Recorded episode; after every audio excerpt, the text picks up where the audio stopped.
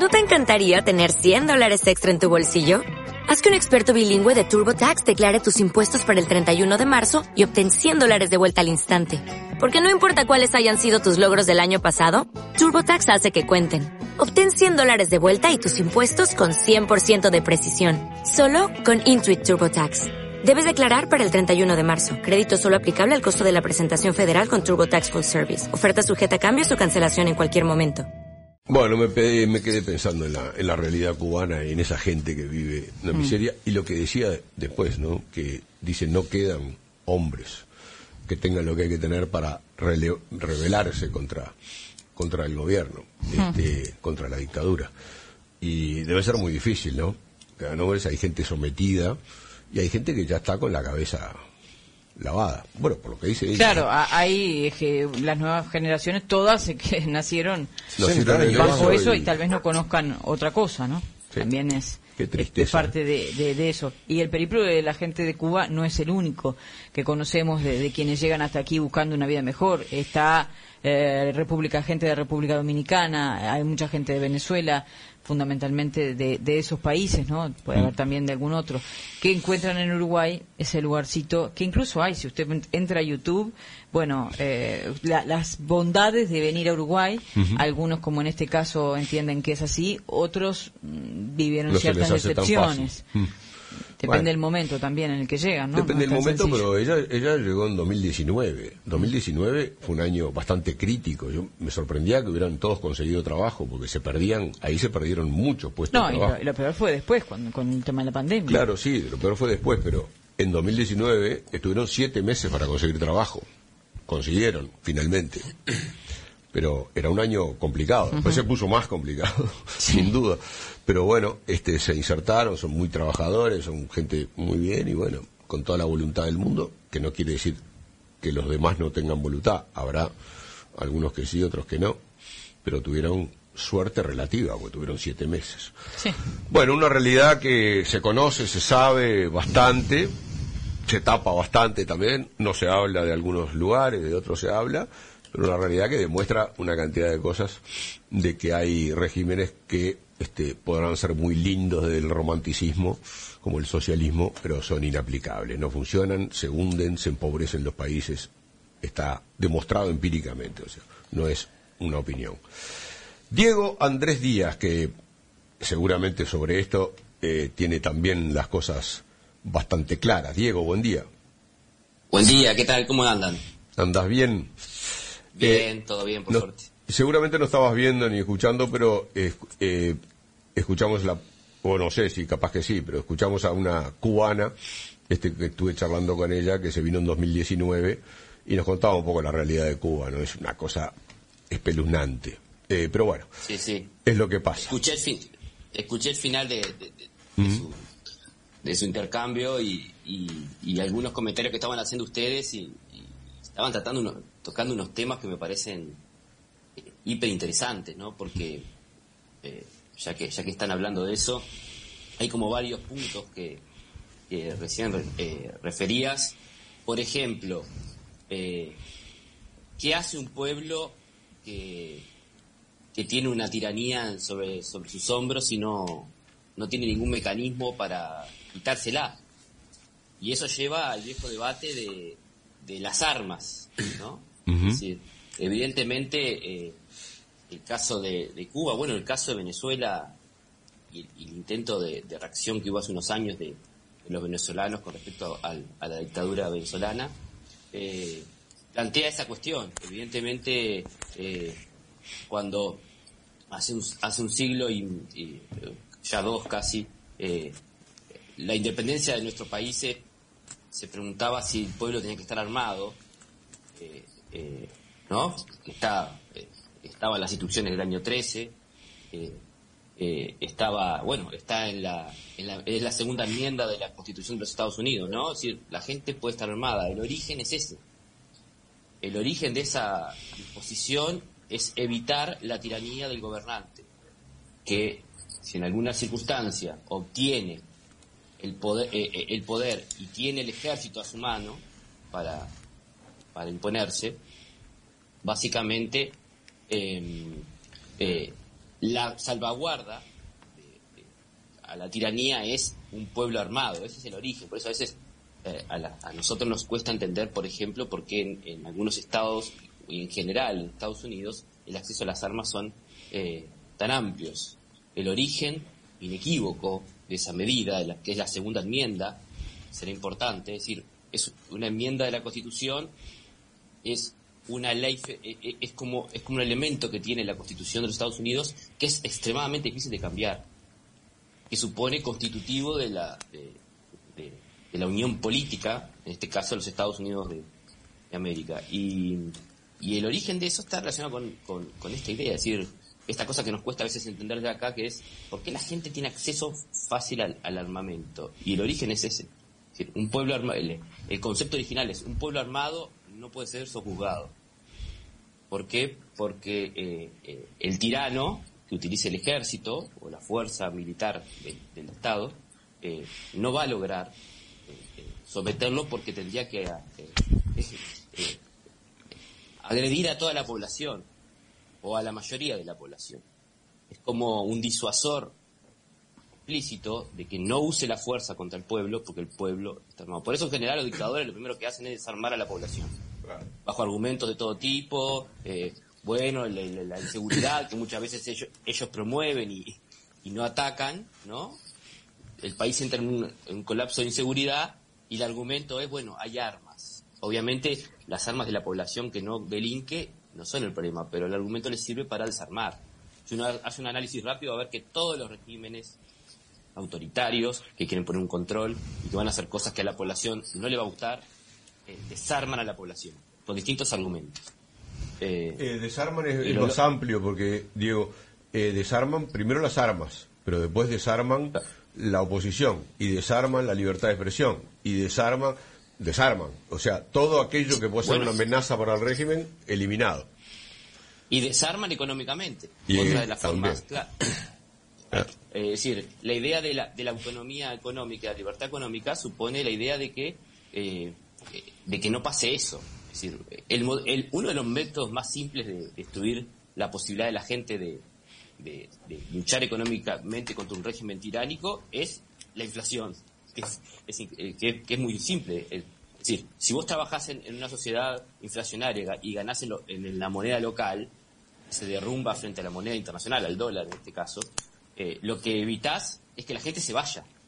Es decir, la gente necesita enorme cantidad de, toda esa moneda destruida local para comprar un simple un simple pasaje de, de, avión o, tratar de, financiarse, el, huir del país. Es decir, yo tengo muchos colegas venezolanos que me cuentan historias que son macabras, ¿no? Es decir, gente que era profesor eh, profesores eh, de, en Venezuela y, cuando, que tiene una diáspora colosal, colosal en América, y llegaron a Uruguay y me cuenta que para pagarse eh, el, vuelo a, a un país cercano. En Venezuela se tuvo que, vender su casa, ¿no? Y, todos sus bienes, porque en dólares, el vuelo era en dólares, era inabordable por la inflación. Eso también es un mecanismo típico que utilizan los regímenes autoritarios, destruir la moneda para destruir la, autonomía y la soberanía de las personas, ¿no? Ya que estamos en una época que es importante el tema de la soberanía. Bueno, la primera es la de las personas. Cada uno sea soberano de su destino y evidentemente eh, estos mecanismos que tienen los regímenes para, para evitar que no exista eh, eh, que no exista ningún tipo de, voz disidente. Lo hablábamos en uno de los primeros programas que participé con respecto a, la propiedad. Si, todos los medios son del, son del gobierno, no hay posibilidad de, de espacio físico para cuestionar al gobierno. Entonces es importante que exista un una propiedad, una radio, por ejemplo, estamos ahora los cuatro, eh, donde alguien pueda criticar y cuestionar y plantear dudas sobre las acciones de gobierno. Si son todas del gobierno, no va a existir. Si será fundamental para la libertad de expresión la, capacidad de la propiedad eh, eh, diferente a la, estatal, a la propiedad del gobierno. Porque eso es lo que pasa en la práctica, ¿no? Es decir, la propiedad estatal, cuando es así, es la propiedad del gobierno. Se dice lo que, lo que el gobierno quiere, se, se plantean los temas, se hace la agenda que el gobierno quiere. Va un poco por ahí. Eh, eh, esa es la primera cuestión, porque una vez se dice, bueno, ¿por qué la gente no se revela? Y bueno, es decir, no, están, no tiene los fierros. Es decir, eh, esto es viejo, por más tecnología y modernidad que exista, el que tiene las armas, es decir, en ese sentido Napoleón tenía razón, es decir, el poder está sentado sobre las bayonetas. Sigue siendo la capacidad de, de coacción la que un poco está detrás de la legitimidad del poder del Estado. Es decir, es, el, es, es, es la, la, potencialidad de la violencia legítima. Según el Estado plantea que es legítima, entonces dice, bueno, nosotros tenemos la legitimidad política de, ejercer la violencia eh, y tenemos cómo hacerlo. Eh, eh, esos países, la, población no tiene forma de, de, manifestarse porque va a ser agredida, va a ser avasallada y, y, la, y hay que vivir. Sí, además, no solo, tiene, no solo no tiene las armas, que es eh, como el principio, pero además no tiene capacidad de organización muchas veces, no tiene este, infraestructura, no tiene, es difícil, ¿no? Organizarse. Digo, nosotros vivimos acá 12 años de dictadura y este y, era inviable. Eh, cualquier manifestación, cualquier era reprimida inmediatamente, ¿no? contra la fuerza del Estado es difícil, eh, aún sin armas hasta juntarse para, para expresarse, ¿no? Este, yo sufrí en algún caso, no grave, pero persecución, persecución en alguna manifestación, eh, este, eh, corridas, y, era imposible, ¿no? Ibas ya sabiendo de que, nada, tenías que disparar, disparar, eh, irte. Este, es muy difícil porque la, la, reacción y la organización de un, te tienes que organizar para enfrentarlo. Y la, y la organización eh, tampoco, porque las reuniones están controladas, porque los teléfonos están pinchados, está todo intervenido. Eh, limitan todo, más allá de las armas, anulan todo, ¿no? Este, es, muy difícil las tirar. Bueno, los líderes opositores, Karina Machado está detenida, es la que puede este, destronar a, a Maduro en una elección y nada, está proscripta. Chau, afuera. Este, hay, Sí, sí. Hay una disciplina que, que, ahora está en boga, que se llama eh, estaciología, que analiza los tipos de golpe de Estado y los tipos de, de, régimen que surgen a partir de las nuevas, de las viejas y nuevas formas de golpe de Estado. Eh, y vamos a lo más, a lo más básico recién en la charla, que es la cuestión relacionada a, los fierros, a las armas y a cómo enfrentarse un poder despótico. Pero eh, los mecanismos por los cuales se, se, construyen y se, y se, y se dan golpes de Estado y se construyen regímenes eh, no plurales, donde no hay posibilidad de, alternancia en el poder, hoy son eh, eh, de un nivel de, sofisticación, siempre fueron bastante sofisticados, pero hoy son, porque ahí, ahí va la capacidad que vos decías de, de prohibir a, la, a, la, disidencia, de crear oposición controlada, que pacta, que negocia, que que en última instancia es la misma cara del propio régimen que tiene, eh, que busca mecanismos de, que utiliza el aparato del Estado para, para infiltrarse en, los opositores y desbaratarlos, es decir, eh, el uso de los medios de comunicación eh, dominantes para construir un, relatos, es decir, que, que falseen la realidad y que o, que o que atemoricen a la población, ¿no? es una de las formas típicas de control de los regímenes autoritarios. O sea, el, cualquier tipo de... El, cercenamiento de todas las libertades, eh, todas. No hay libertad. y esto es lo mismo izquierda-derecha, ¿no? Acá, este, el régimen, los regímenes, digamos, no importa, dictadura es dictadura, tenga el color que tenga y la tendencia que tenga. Claro, la, novedad me parece es que eh, eh, lo que lo que hay que ser cada vez más cuidadoso y hay que tener, como diría Hayek, la eterna vigilancia, es que se están sofisticando estos sistemas. Es decir, eh, muchas veces la gente, hasta que no ve una, una tanqueta en la, en la puerta rodando, no se da cuenta que le están avasallando los derechos individuales. O, le están, o están atacando la Constitución, o están... Entonces, eh, los peligros son mayores. Es decir, las próximas generaciones, aunque se, haga un discurso de consenso democrático, donde parece que la gente está eh, eh, de acuerdo con la democracia y considera que en ningún caso va a ser avasallada, las formas de, avasallar los derechos individuales, las, las garantías constitucionales, son mucho más sofisticados. Y muchas veces no dependen de una tanqueta o no dependen de, de, solo de las fuerzas militares. Ese me parece que es el nuevo desafío. Es decir, si, la oposición no puede presentarse y se construye una, una elección fraudulenta o las elecciones son eh, eh, fraudulentas estructuralmente, donde, se, donde el que cuenta los votos decide quién gana y no eh, la población, son nuevas formas de, de construcción de, dictaduras que, es, que es un poco lo que uno también teme, ¿no? Son dictaduras soft, como le llaman ahora, ¿no? Es decir, son formas de, gobierno tiránico que ya no te... que ejercen el poder ya con no con mano de hierro, sino con mano de, terciopelo, pero igual te están amasallando los derechos y, eh, las garantías constitucionales. Mm. Ojo con eso. Sí, ese es un extremo, ¿no? Un, gobierno autoritario impuesto a, este, a la ciudadanía. Pero después hay prácticas de gobiernos democráticos, eh, no digo que, que tan violentamente, pero que también tienen cierta similitud en algunos aspectos en cuanto a limitación de algunas libertades y en cuanto a eh, compra de voluntades, gobiernos populistas, democráticos, compra de voluntades, compra, compra de votantes, compra de adherentes a partir de el dinero público, ¿verdad?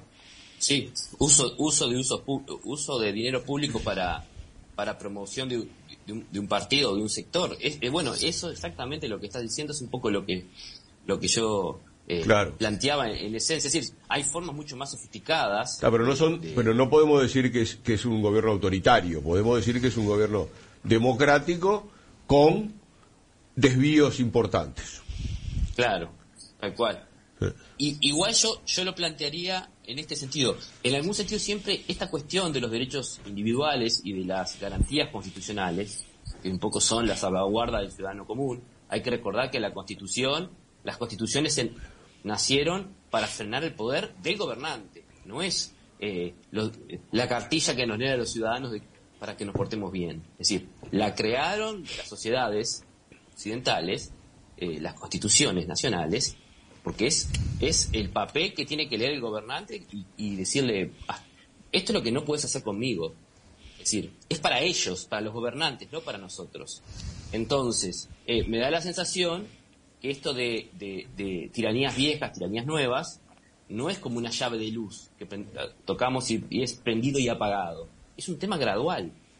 Hmm. ¿Bien? Es, eh, eh, es decir, no es que hay un régimen democrático que, que establece algunas y específicas eh, características de, la, de, la, de, la, legitimidad democrática y después avasalla todo.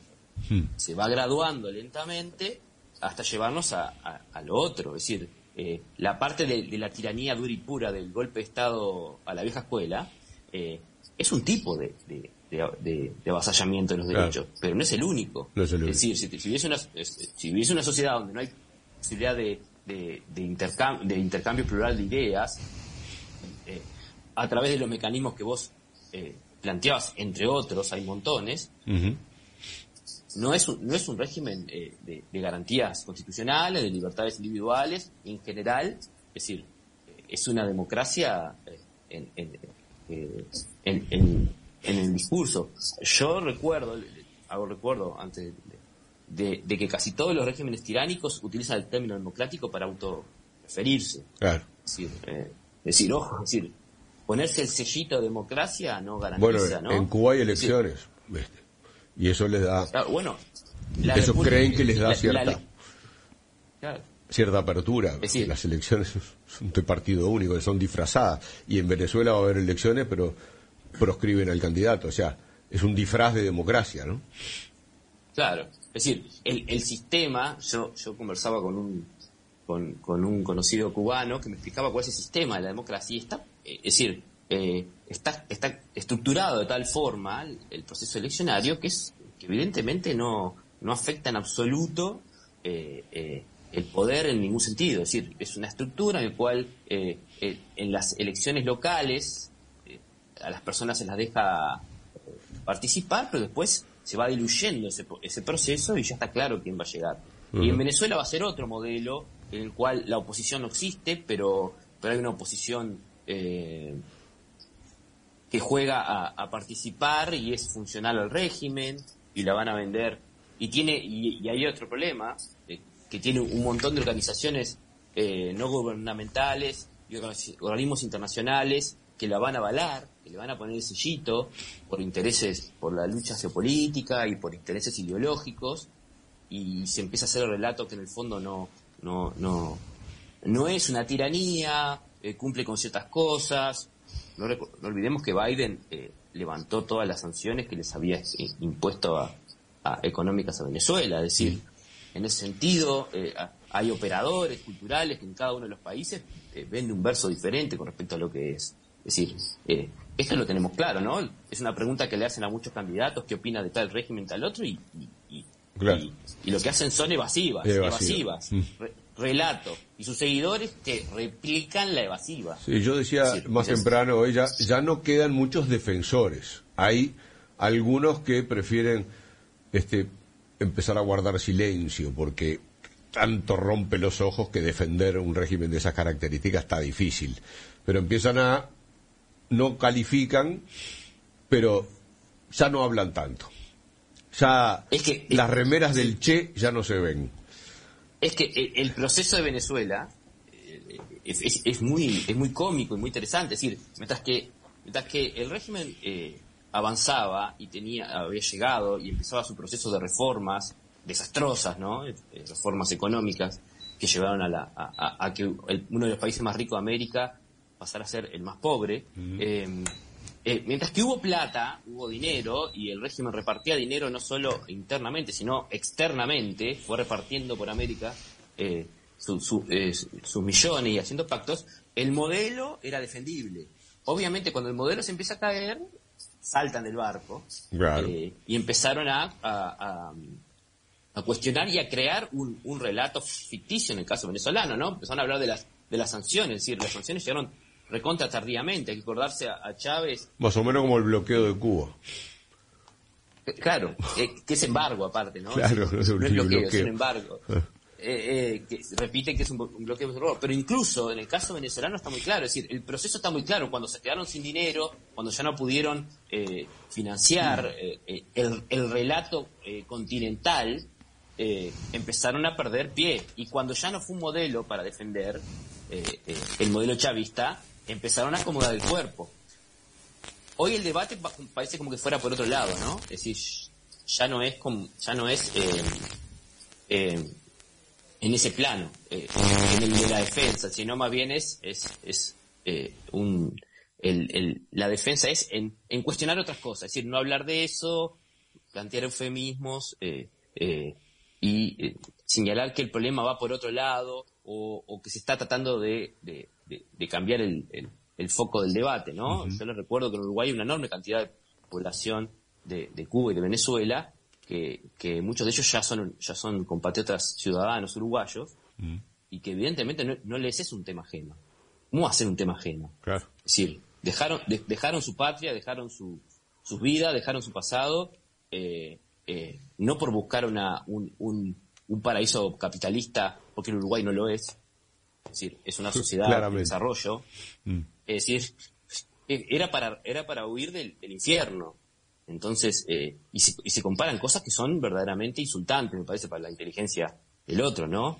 Es decir, no se compara un uruguayo viajando a, a, a, España o a Estados Unidos buscando eh, eh, el sueño americano o, o, o, la buena vida de la, de la, de la comunidad europea que una persona que, caminó miles de kilómetros y, o, cruzó una frontera eh, a pie, eh, eh, pasando sus obras, buscando salir de un régimen tiránico. Me parece que es hasta insultante a la, inteligencia. Absolutamente. Diego, yo creo que vos tenías algo, tenías algo, este, no, no sé si preparado, pero algún tema como para para manejar hoy. Yo te, como siempre, te saqué del, del eje. Pero no, ¿sabes qué? Te, quería, te, quería, preguntar una cosa para que no, no, no sé, decime, a ver, contame. No, no, que esta dinámica estoy siempre listo. no, porque aparte de esto, yo te quería preguntar, eh, algo, porque normalmente al liberalismo, digamos, o a un, a una, a un planteo liberal, eh, se le asigna un extremo, ¿no? De que el mercado se arregla y el Estado no se mete o que desaparezca el Estado. Hay un, social, hay un liberalismo un poco más nuevo, no, pero el socialismo, el liberalismo, estoy, entreverado, el liberalismo admite regulaciones, admite, porque es imposible manejarse eh, en, el, en, el, en la nada, ¿no? Sin, sin, sin un orden. Eh, y te quería preguntar eso porque muchas veces se, se lo demoniza, no, que, que, el está, que, que, que, las empresas, por ejemplo, hagan lo que quieran. Y, no, nunca hacen lo que quieren en temas medioambientales, en relaciones laborales. Obviamente hay eh, la admisión de una regulación este, para el funcionamiento, ¿verdad? ¿O no? Ah. ¿O vos sos de, los, O vos sos de los extremos? No, no, no, no. No, a ver, más allá de lo que yo creo o no crea, ¿Eh? Eh, nunca, no, no, existe ninguna idea de, las llamadas ideas de la libertad que suponga que la persona haga lo que quiera, porque parte de la base de que si vos atenta, atentás sobre los derechos de, otra persona, eh, tenés que hacerte cargo de, las consecuencias. Es decir, nadie, no creo que exista ninguna corriente liberal que diga que una persona, sea una, sea una empresa, sea un, un individuo, sea un gremio, sea cualquier asociación de la sociedad civil, haga lo que quiera. en ese sentido, eh, lo primero que me, parece que hay que plantear es, no existe un, un, liberalismo, un liberalismo que plantee se haga lo que quiera. Básicamente supone que los derechos que uno puede ejercer de forma legítima son los derechos naturales, es decir, los derechos negativos, los derechos que no atentan contra los derechos de, los otros. Es decir, cuando vos saqueas a una persona en nombre de, un poder del poder político, eh, estás eh, eh, ejerciendo violencia contra alguien. ¿Sabes qué me refería más? No. pero me refería más, por ejemplo, porque ahora está en discusión un tema que tiene que ver con la concentración de poder de determinadas empresas sobre los mercados, ¿no? Porque hay un negocio que está ahí en el cual Defensa de la Competencia tiene que tomar una decisión, sin entrar en el tema puntual. Eh, pero hay una ley Sherman, por ejemplo, americana, de 1890, este, que, y, es un país lo más liberal, lo más parecido, cercano, que tampoco lo es, porque no hay, pero, pero una, una ley que evita, por ejemplo, los monopolios o los trusts, o no los evita, pero los, los regula, los controla. Eh, y está en discusión si las concentraciones de poder en manos de una empresa eh, son un, un, riesgo per se, si no están obviamente súper reguladas, ¿no? Eh, y, y si se puede evitar el crecimiento de una empresa en desmerecimiento de otras competidoras porque esa empresa logró por vías, partamos de la base que es por vías este, de hacer mejor las cosas, ¿no? Cierta concentración de de poder. Entonces, Ahí está el punto. Entonces, ¿cómo, ¿cómo regulamos eso? Porque haciendo bien las cosas se puede crecer, pero también, después que lograste crecer, abusar de, de tu posición dominante, ¿no? Bien. Eh, bien, perfecto. Me, parece eh, dos puntualizaciones, puntualizaciones rápidas. La primera, eh, el liberalismo es una corriente, es decir, el nacionalismo en general también nace del liberalismo es la ideología del Estado-Nación. El Estado-Nación es una creación bastante liberal. Es decir, el liberalismo es como una gran familia. Por eso, en general, eh, eh, eh, es como un debate un poco que no tiene mucho sentido en, el plano de decir, bueno, el liberalismo plantea esto. Bueno, el liberalismo, ¿cuál de todos? Claro, ¿cuál de todos? Por eso te preguntaba. Hay algunos radicales que dicen ausencia total del Estado. Hay otros que dicen seguridad y justicia. Y hay otros que dicen, bueno, la estructura. Ahí va. con la menor intervención y todos posible. Son liberalismo. ¿Eh? Y todos son liberalismo. Y todos son liberalismo. ¿eh? Claro, pero hay, ¿Eh? hay, muchas formas. Exacto. Entonces, bueno, lo que tiene que ver con lo, con, lo que planteas de las empresas, la mayoría, eso esto puede ser un debate teórico que es válido, me parece que es muy interesante, y también puede ser una cuestión práctica de qué pasa en la realidad. Es decir, en la mayoría de los países en, la actualidad, las, las grandes empresas que tienen el monopolio eh, quieren regulaciones, porque las regulaciones los benefician. Es decir, ojo con las regulaciones. Voy a un ejemplo bien claro que la gente lo, usa a diario. Es decir, las grandes medios de comunicación de, de, masas actuales, tipo, voy a decir los nombres, Facebook, Instagram, Twitter o, X, es decir, pero por ejemplo, si uno busca, lo pueden googlear en internet, Zuckerberg está presiona y está recontra de acuerdo con que lo eh, controlen. Pero eso no es porque es bueno y quiere que lo controlen para no ser una empresa monopólica. Es porque es la forma que tiene de liquidar la competencia. Si vos eh, pones controles, encareces. Si vos pones eh, distintas trabas de, control de, de, una actividad, evitas que los emergentes tengan el capital para alcanzar, y es la forma más, más antigua, y es la que se usó en Estados Unidos por mucho tiempo, de los lobistas y los y los y los trusts y los y los y los y los y los, y los cárteles norteamericanos de, operar. Cuando se dieron cuenta de que la competencia libre los complicaba lo que intentaron hacer fue eh, incidir en el, en el gobierno norteamericano de la época eh, eh, para qué para que regule y esos costos de regulación liquidaran a una competencia emergente en general la mejor forma de, evitar los monopolios que surgen de las disposiciones en general que el Estado plantea.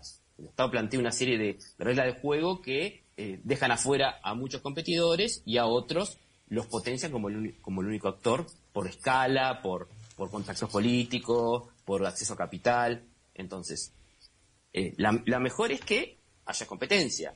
Si ustedes ven la, la, lista de, eh, por dar un ejemplo, la lista de, de superempresas de hace 40, 50 años, la mayoría no existen más. La mayoría están liquidadas. Es decir, eh, y eso fue la competencia. Eh, esto es una, esto es como una regla, una, una regla de la, de la, en, los mercados libres es como una regla ineludible, regla de hierro. Las empresas que crecen mucho están condenadas a la muerte.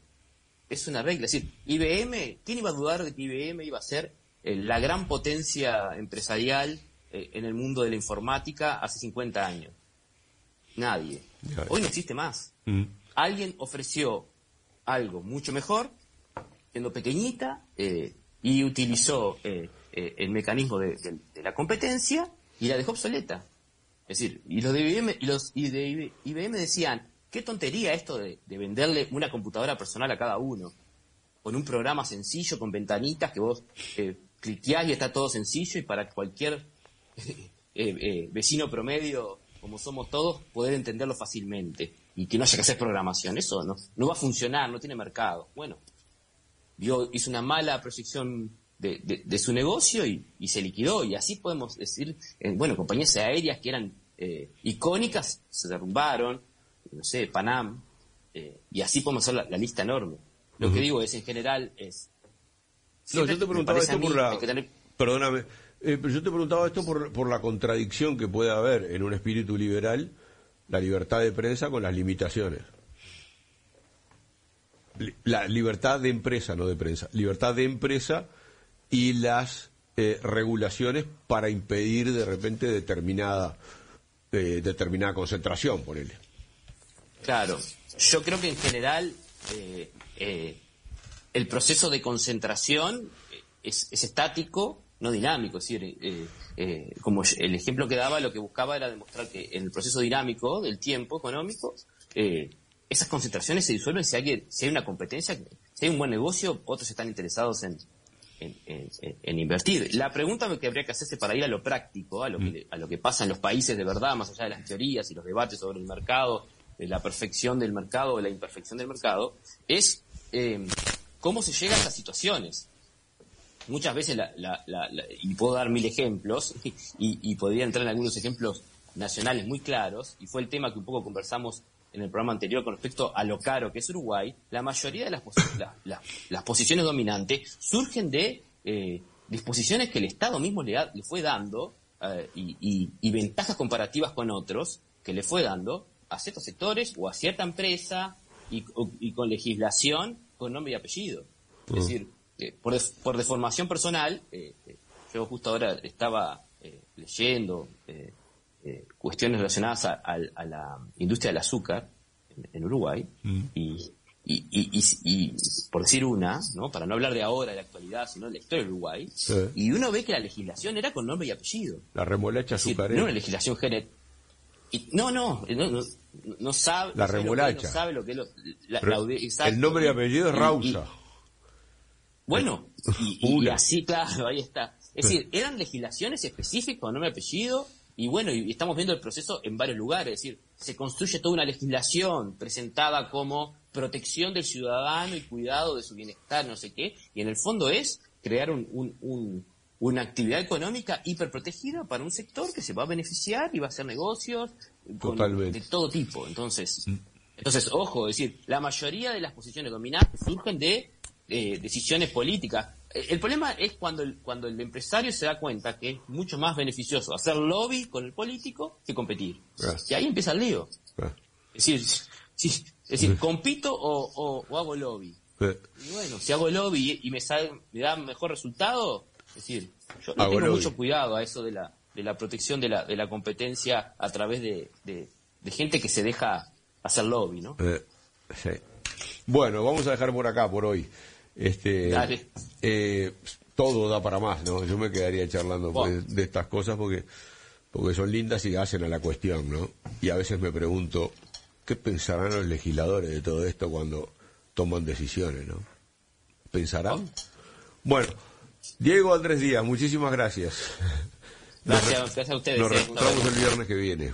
Que andes bien. ¿Te preocupas por tu familia? Entonces, ¿por qué darles solo huevos ordinarios cuando pueden disfrutar de lo mejor? Eggland's Best, los únicos huevos con ese delicioso sabor fresco de granja, además de la mejor nutrición, como 6 veces más vitamina D, 10 veces más vitamina E y 25% menos de grasa saturada que los huevos regulares, además de muchos otros nutrientes importantes. Así que, dales los mejores huevos. Eggland's Best, mejor sabor, mejor nutrición, mejores huevos.